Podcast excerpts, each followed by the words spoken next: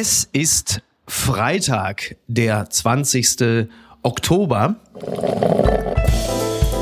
Apokalypse und Filterkaffee. Die frisch gebrühten Schlagzeilen des Tages. Mit Mickey Beisenherz. Kurz einmal Kaugummi rausnehmen. Ja. So machen es die Profis. Sehr gut. Einen wunderschönen Freitagmorgen und herzlich willkommen zu Apokalypse und Filterkaffee.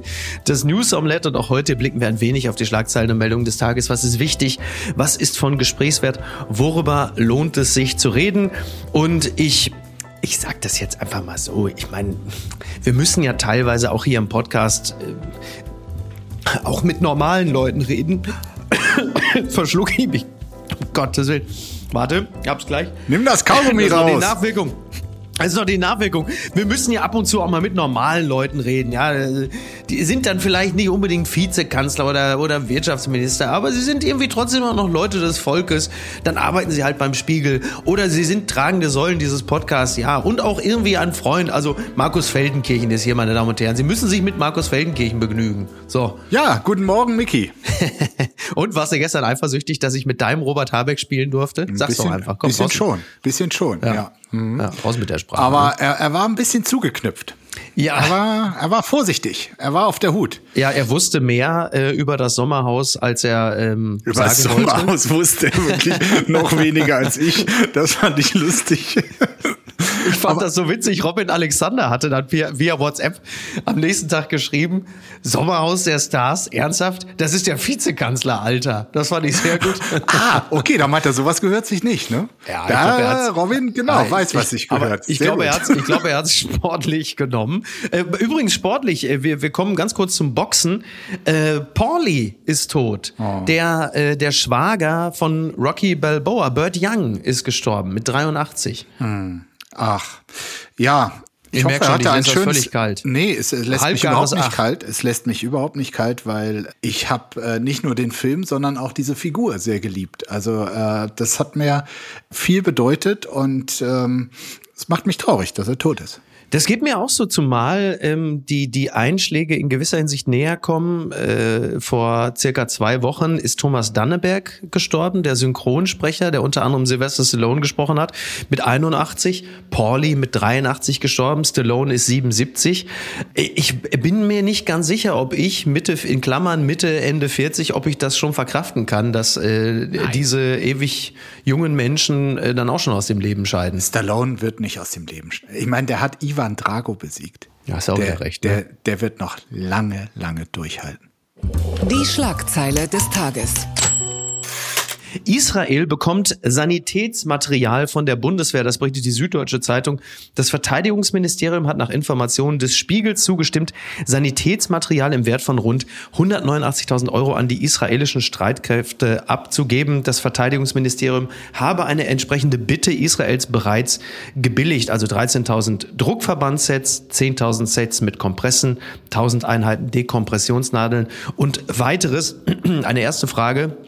Ist das jetzt die Neuauflage der 5000 Helme für die Ukraine oder worauf blicken wir da jetzt? Also, es ist, es ist einiges bizarr an dieser Meldung, äh, finde ich auch. Mhm. Wenn das alles ist, ist es wenig. Andererseits ist es offenbar so, Israel hat darum gebeten. Ja. Offenbar genau um das. Ja. Und ohne jetzt lange zu zögern, wird es schnell geliefert. Zweiter Gedanke ist, du hast schon zum Teil vorgelesen, was da jetzt geliefert wird. Äh, 5000 Sets für Notfallschienung, 300 spezielle Pflaster für Wundverschluss, 50 Notfallrücksäcke für Atem- und Kreislaufprobleme, 50 Notfallkoffer zur Versorgung verletzter Kinder. Das ist natürlich alles Zeug, Ja. was eine Vorahnung gibt auf das, was da kommen könnte und wo man einfach eigentlich nur betet irgendwie, dass es äh, hoffentlich niemals benutzt wird. Und das Dritte ist, äh, was dann am Ende dieser kleinen Meldung noch steht, äh, das hat mich auch irritiert. Dem Bericht zufolge geht aus einem Schreiben des Verteidigungsministeriums hervor, dass Israel das Sanitätsmaterial selbst in Deutschland abholen und die Materialkosten bezahlen will. Also ist ja nett, wenn die Israelis das anbieten. Ich hoffe nur, Ja. dass man im Verteidigungsministerium in der Bundesregierung noch auf die Idee kommt zu sagen, nee, nee, nee, Freunde, lasst mal. Wir bringen das und es ist ein Geschenk. Ja, das ist ja irgendwie auch das Mindeste. Ne? Also ich habe ja gerade eben äh, wieder den Podcast Machtwechsel von Dagmar Rosenfeld und Robin Alexander gehört. Und äh, da hatten sie eine Sache, ähm, hatte Robin Alexander betont, die habe ich ausgelassen, nochmal bei Robert Habeck anzusprechen. Und zwar sind es äh, kleine, feine Formulierungen. Also Robert Habeck hatte Israel die äh, uneingeschränkte Solidarität versichert. Olaf Scholz hat äh, die Solidarität versichert, aber nicht die uneingeschränkte. Und das könnte für uns ja in gewisser Hinsicht noch interessant werden, weil sich ja immer die Frage stellt, inwieweit sind wir denn auch als Deutschland, als, als auch als Verteidigungsministerium, als Bundesrepublik bereit, die Sicherheit Israels, ähm, die wir ja zur Staatsräson gemacht haben, auch bis ins Letzte zu verteidigen. Also zwischenzeitlich hieß es auch schon mal, Israel hätte gerne Munition für Kriegsschiffe, aber es wäre ja theoretisch auch ähm, denkbar, dass irgendwann deutsche Soldaten dorthin müssten je nachdem, wie weit Israel äh, bereit ist, äh, auch die Hamas zu erledigen. Ja. Wir wissen es ja derzeit nicht. Das wäre wirklich der äußerste Fall. Ähm, Olaf Scholz kommuniziert hier wirklich auch ähm, ja, ein bisschen verschlungen äh, mal wieder. Er hat ja nun nochmal betont, das, was äh, Angela Merkel zur Verwunderung vieler 2008 äh, gesagt hatte, als sie in der Knesset sprach. Eben, du hast es erwähnt, äh, dass die Sicherheit und äh, die Existenz Israels deutsche Staatsräson seien. Und da ist ja auch die große Frage, wie weit geht das? Würde das beinhalten, dass notfalls, wenn die Israelis es wollen und es äh, sinnvoll erscheint, auch deutsche Soldaten dort gegen die Feinde Israels kämpfen. Jetzt muss man allerdings bei diesem Rechtskonstrukt auch wissen, dass es zwar schon sagt, also Sicherheit und Existenzrecht Israels ist ein staatliches Ziel, was äh, größer ist als viele andere Werte, die es geben kann. Aber es gibt natürlich auch andere Werte, äh, wie zum Beispiel das Völkerrecht, äh, mhm. Einhaltung ähm, des Kriegsrechts, die dem dann wiederum entgegenstehen könnten. Also das ist vielleicht äh, gemeint mit, äh, wenn es heißt bedingungslos oder nicht bedingungslos. Der Trick der Woche. Kurz vor möglicher Parteigründung Wagenknecht erstattet Anzeige wegen gefälschter Website. Das berichtet der Spiegel. Die linken Politikerin Sarah Wagenknecht erstattet wegen einer gefälschten Website Anzeige gegen Unbekannt, wie ihr Büro auf Nachfrage des Spiegel mitteilte. Hintergrund ist die kürzlich online geschaltete Seite www.bswpartei.de, die in ihrem Impressum Wagenknechts Bundestagsbüro als Urheber angibt und auch mit Fotos der Politikerin bebildert ist. Da wird dann halt eben auch um Unterstützung und Spenden geworben erworben, aber es ist eine Domain, die erst kürzlich erworben wurde und die gehört einer Marketingfirma mit Sitz im Kreis Mettmann. Mettmann. Und der Chef ist ein 21-jähriger Unternehmer aus Rheinland-Pfalz. Der war übrigens für eine Stellungnahme zunächst nicht erreichbar. Also diese ganze Geschichte geht schon fantastisch los. Ja. Ne? Also ja, gut. Ich meine, da kann sie jetzt nichts für. Ich musste ja. kurz an Christian Lindner denken bei dem 21-jährigen Unternehmer aus Mettmann. So. Mit dieser Kuhfellkrawatte? Ja.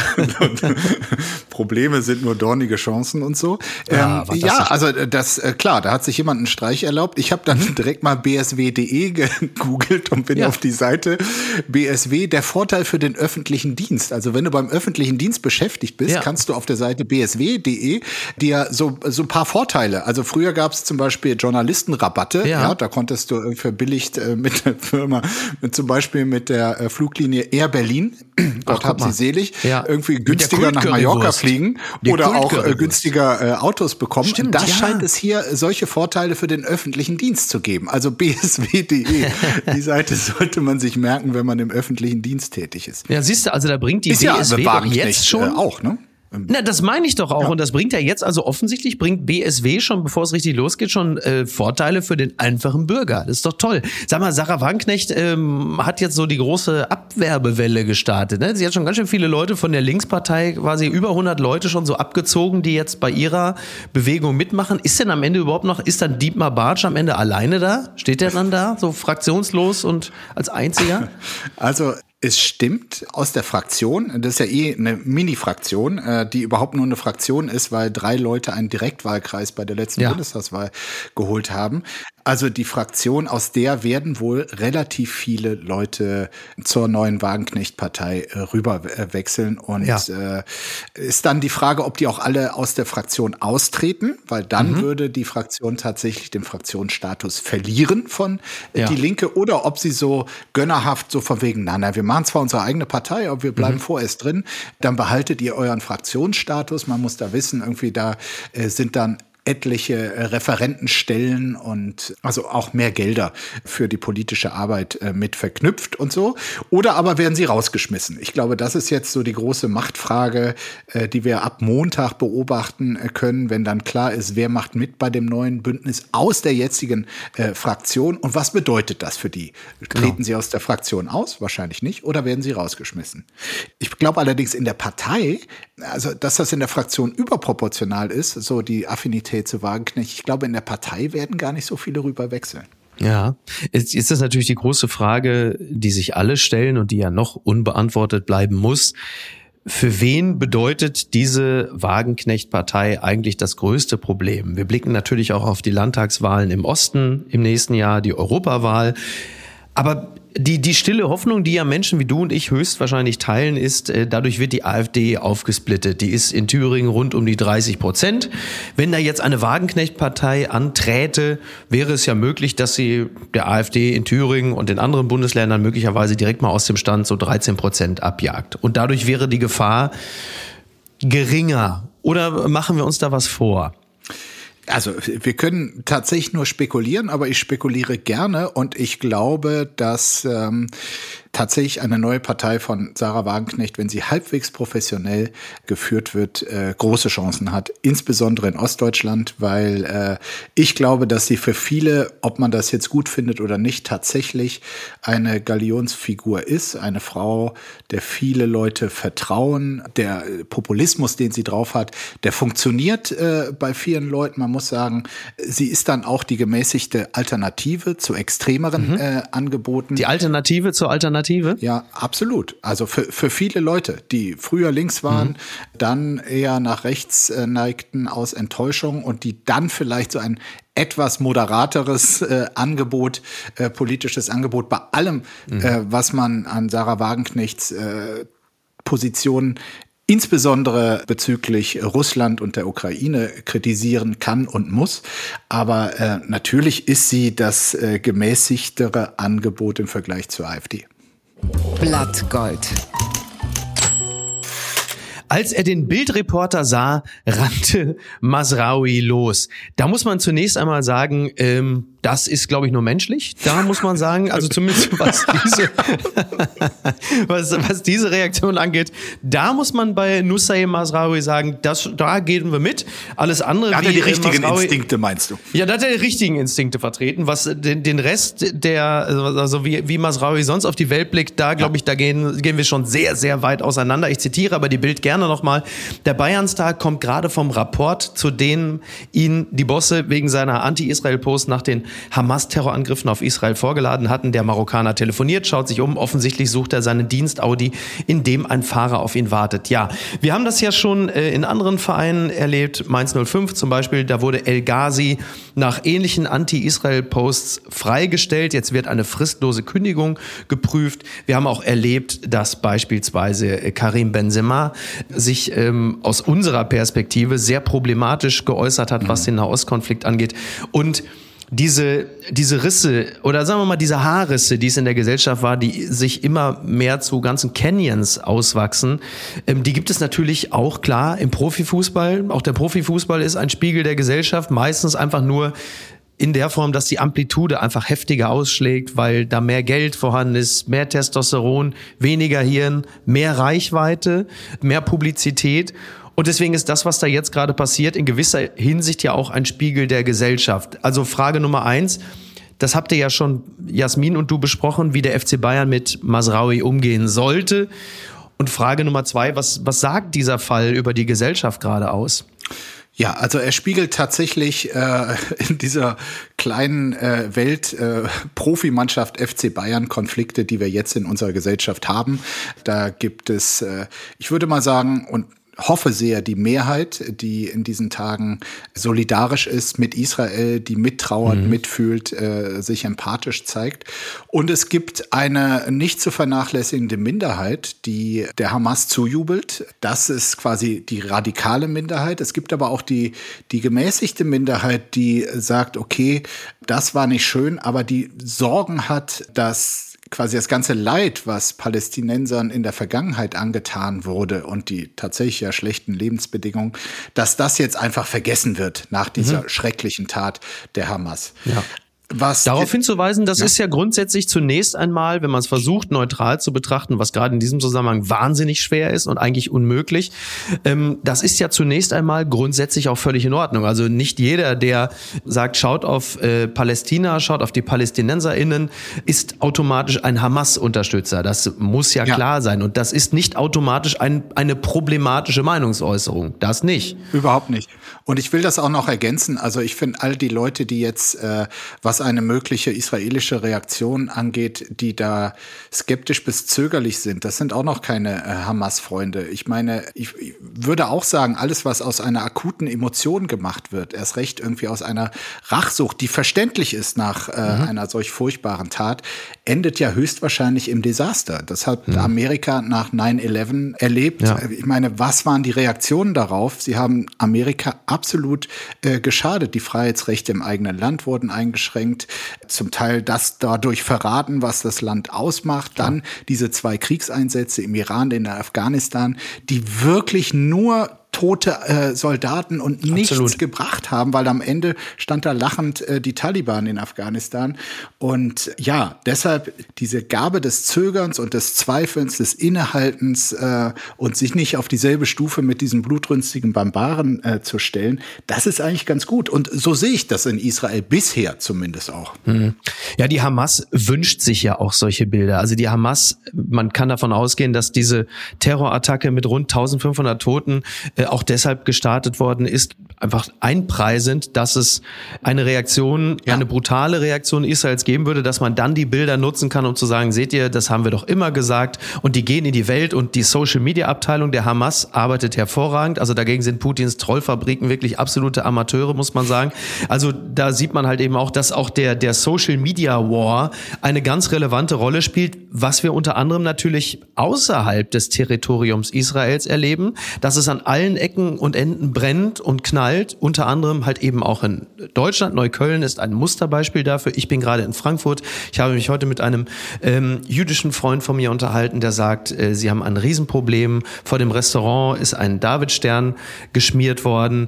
Er empfiehlt seinem Sohn, bitte nicht mit einem Maccabi-Trikot durch die Gegend zu laufen. Furchtbar. Andere tragen nicht die Kippa. Das heißt, jüdisches Leben, nicht nur in Deutschland, aber wir reden hier in Deutschland, ist massiv bedroht seit, also Menschen, die über Jahrzehnte gesagt haben, ach komm, so schlimm ist es nicht, sagen, ich fühle mich ernsthaft bedroht. Und jetzt die Frage, wo ist die Innenministerin? Man erlebt nach innen hin allzu wenig. Meines Wissens äh, sondiert sie gerade, äh, ob es irgendeine Form der Regierungsbeteiligung in Hessen gibt. Große Klasse. Das Große macht es nicht besser. Ja. ja. Nein, aber nochmal zum Konflikt, äh, wenn mhm. du magst, äh, beim FC ja, Bayern. Ich glaube, da schwelt gerade etwas und äh, du nimmst es ja auch diesen Bericht, äh, aus dem du gerade zitiert hast. Es soll eine ordentliche Aussprache gegeben haben, aber es gibt mhm. kein Detail bisher davon. Und ich glaube, dahinter schlummert wirklich ein echter Konflikt. Ich glaube, dass Masraoui keinerlei Bedürfnis verspürt, sich zu entschuldigen und dass er es eigentlich auch gar nicht könnte, ohne um Leib und Leben aus seiner äh, mhm. Community wiederum Publikum ja. äh, zu fürchten. Ich glaube, dass es den Mächtigen beim FC Bayern ein Riesenbedürfnis ist, dass hier eine Klarstellung erfolgt, die ja. Masraoui nicht geben wird. So, und dann spielt auch noch Thomas Tuchel, der Trainer, glaube ich, eine Rolle. Der wird fuchsteufelswild sein, äh, wenn er jetzt diesen Spieler, der ja wirklich gut ist, äh, dadurch ja. verlieren sollte, weil äh, wir haben ja dieses Muster bei Thomas Tuchel jetzt wirklich schon an vielen Beispielen erkennen können. Er denkt nur an Fußball, nur an sich, nur an Erfolg, unter welchen politisch-gesellschaftlichen Bedingungen. Das ist vielleicht auch eine äh, private Geschichte, ne? dass das stattfindet. Irgendwie, das ja. ist ihm Schnuppe. Beispiel, er wollte unbedingt Boateng haben, was mhm. der mit Frauen so gemacht hat, war ihm egal. Er hatte keinerlei Skrupel für den FC Katar, äh, also Paris Saint-Germain zu arbeiten, keine Stimmt. Skrupel für die russische Oligarchie, Abramowitsch zu arbeiten. Stimmt, so, mein Gott, und, wenn du das und, so auflistest, wird ja, wirklich keine, es, es, wirklich es keine ehrenvolle so. Liste. Und der ja. wird jetzt auch keine Probleme darin sehen, dass seine Spieler da irgendwie äh, den Sieg der Hamas über Israel äh, wünschen. Und ich glaube, dieser Konflikt äh, tobt da gerade hinter den Kulissen und äh, bin mal sehr gespannt, wie der ausgeht. Gewinner des Tages. Russland auf Kuschelkurs in Fernost. Putin zeigt in China seinen Cheget. Mhm. Und Lavrov schmeichelt Kim Jong-un. Das meldet der Kölner Stadtanzeiger. Markus, du bist ja ein ausgewiesener, auch Außenexperte. Und du weißt, ich, meistens haben wir hier gewisse Studien.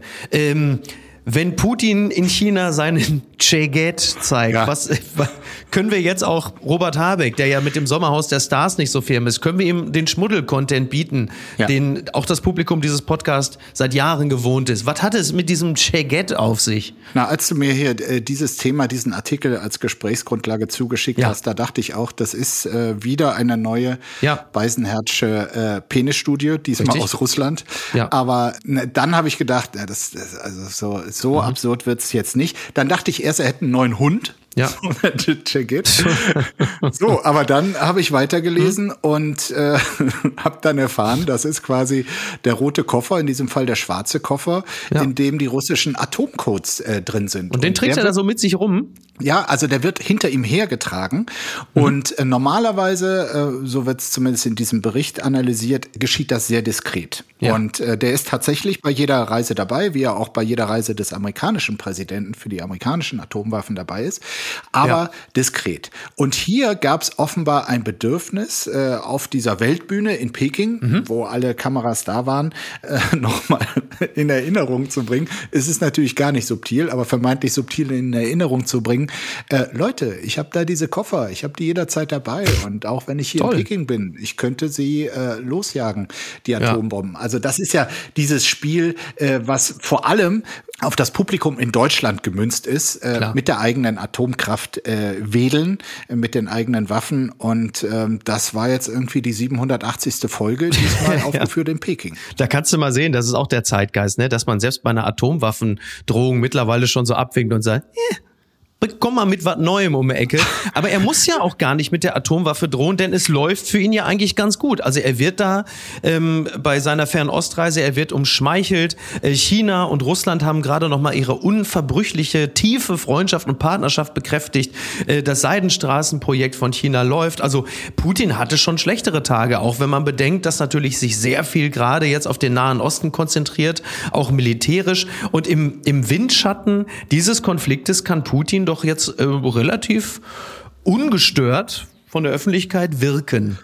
Also so bitter es ist, aber die Rahmenbedingungen für ihn haben sich massiv verbessert. Äh, er wird äh, wirklich die eine oder andere Flasche Wodka nach Gaza schleusen. Tja. Wobei, nee, die Hamas äh, trinkt ja offiziell keinen Schnaps. Äh, dann vielleicht russischen ne? Zupfkuchen oder Matrioschka-Puppen. Aber er kann ihnen quasi wirklich dankbar sein. Und äh, eine der vielen bitteren Szenen für mich in der zurückliegenden Woche war das Gesicht des ukrainischen Präsidenten, mhm. wie er sich zum einen empathisch zeigt und äh, Hilfe sogar anbietet für äh, Israel und wo du aber ganz genau in seinem Gesicht auch siehst, dass er ganz realistisch auf die Lage blickt und sagt, also ob Tja. das mit der Unterstützung für uns so weitergeht, ja. ich habe meine Fragezeichen.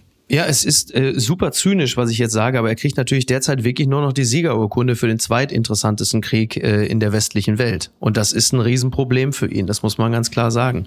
Und äh, so wie die Dinge gerade liegen, äh, wird es im Nahen Osten bis auf weiteres nicht friedlicher werden. Und die äh, eine Frage noch, es gibt ja eine ganz gute Allianz auch zwischen Russland und dem Iran. Und der Iran seinerseits hat ja äh, durchaus ja auch ein Interesse daran, äh, sich in diesen Nahostkonflikt mit einzubringen. Und da wird ja Putin, äh, glaube ich, auch alle, alle Register ziehen, mhm. da wiederum die Mullers zu animieren, sich da stärker einzubringen. Weil das wiederum natürlich auch Kräfte bindet ja. seitens der USA. Ja, Iran hat ja quasi seine Söldnerarmee, die heißt äh, Hisbollah und ist mhm. im Süden Libanons äh, stationiert und äh, hat auch, äh, hat auch gestern auch wieder ähm, ja. den Norden Israels äh, beschossen. Und äh, ich fürchte, dass es nur eine Frage der Zeit ist, bis es auch an dieser Front zum echten kriegerischen Auseinandersetzung kommt. Und äh, welche Folgen das hat, können wir uns alle denken. Sowas kann man sich nicht ausdenken. Nach Katar WM. Nächste Doku rund ums DFB-Team könnte folgen. Das berichtet 90 Minuten bei der Weltmeisterschaft in Katar wurde das DFB-Team von einem Kamerateam begleitet. Die entsprechende Doku-Serie wurde vor einigen Wochen veröffentlicht. Womöglich folgt gleich die nächste Doku-Reihe rund um die Europameisterschaft. Ja, das überlegt die DFB-Führung äh, nach Informationen von Sport 1. Äh, die WM-Doku hat ähm, übrigens äh, fünf bis sechs Millionen Euro von Amazon Prime eingebracht. Wir wissen, der DFB Krass. ist ganz schön klamm. Die haben, die sind ganz schön klamm. Die können das Geld gebrauchen.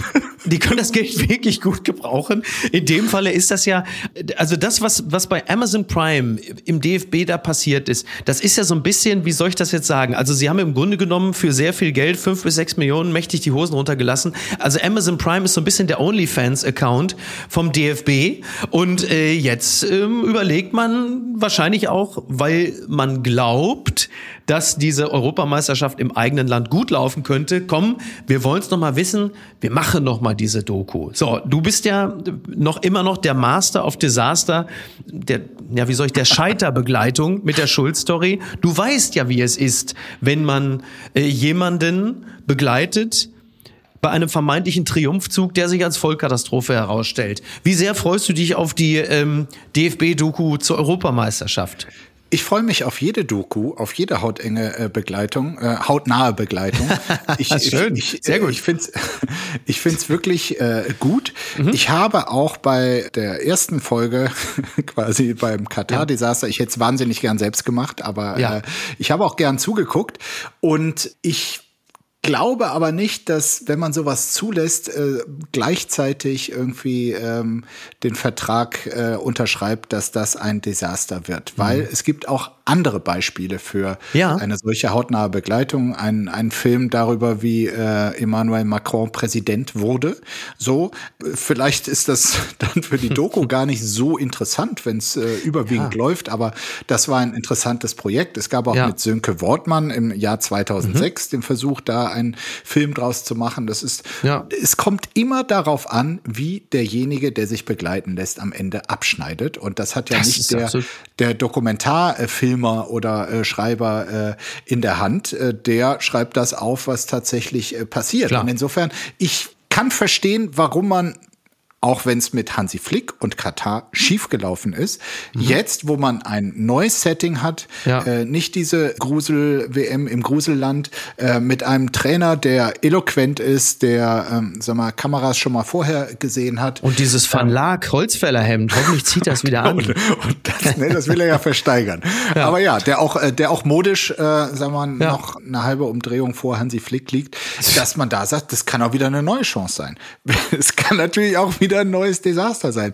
Man weiß es nicht. Ich bewundere jeden, der den Mut hat, äh, sich ein bisschen transparenter zu zeigen. Das ist ja wohl nicht euer Ernst.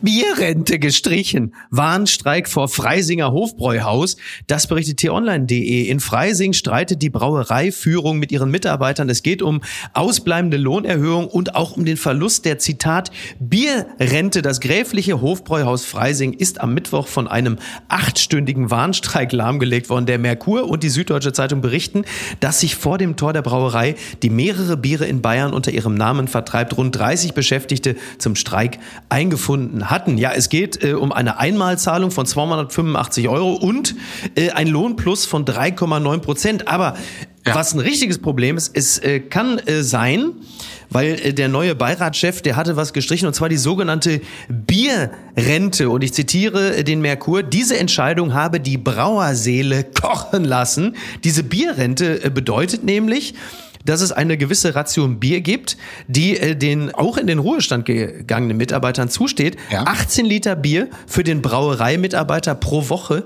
Weitere 18 Liter können sie verbilligt kaufen. 18 Liter Bier pro Woche.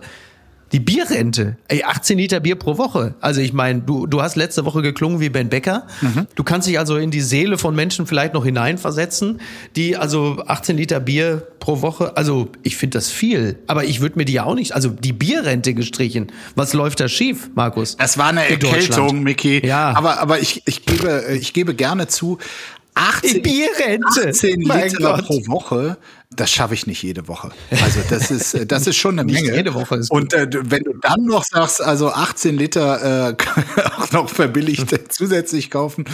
Ja. ja. also klar, die Brauerseele kocht, ja. wie der Merkur schreibt. Ja. Oder äh, die TZ. Ja, also es, es gibt auch echt harte Entscheidungen in diesen Tagen. Was ist denn da schiefgelaufen? Karl Theodor zu Gutenberg, seine Frau nahm ihm die Pillen weg. Das berichtet die Bildzeitung.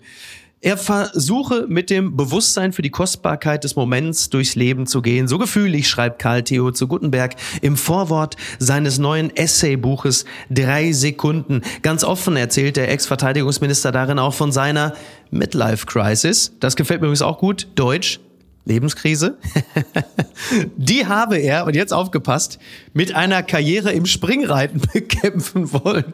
Das ist natürlich, und da muss man sagen, äh, daran merkt man auch, dass Karl Theo Guttenberg jetzt nicht der klassische Sozialdemokrat ist. Der Mann ist adlig, er kommt äh, aus, ich glaube, Franken. Also ähm, der, der guten Ordnung halber sei gesagt, ich bin hier gerade im Club der Jahrhunderthalle. Wir sprechen ja heute um 19.40 Uhr. Gleich, äh, gleich gehe ich wieder auf die Bühne. Was ich dich fragen wollte, Markus, wir beide sind ja ungefähr ein Alter. Hast du auch versucht, deine Midlife-Crisis äh, mit einer Karriere im Springreiten zu bekämpfen? Nein, ich fand das, geil. fand es wirklich so gut, krass, habe ich das gelesen. Aber ich bin, ähm, also äh, selbst wenn ich gewollt hätte, ich hätte ja. nicht gekonnt, weil äh, ich habe zwei extreme Allergien. Das eine ist gegen Erdnüsse und das andere ist gegen Pferdehaare. Ah. Insofern äh, ist mir dieser Weg aus einer möglichen Midlife-Crisis leider versperrt. Ach, das ist bitter. Markus, aber es ist ja für dich trotzdem auch ganz gut gelaufen, muss man sagen. Also von daher äh, ist es vielleicht für uns beide einfach das Beste, dass wir das machen, was wir machen. Ich äh, verabschiede mich jetzt mal auf die Bühne. Ich gehe jetzt mit äh, Costa Meronianakis und Dr. Florence Gaub auf die Bühne.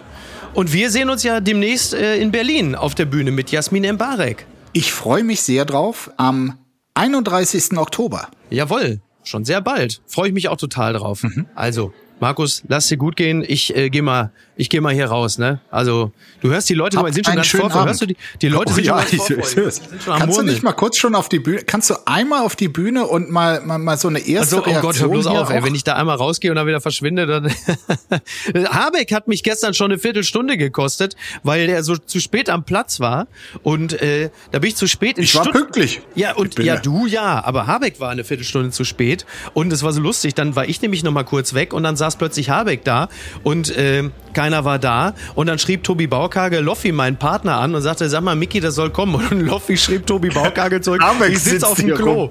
Ich sitze auf dem Klo. das ist absolutes Profitum. So viel.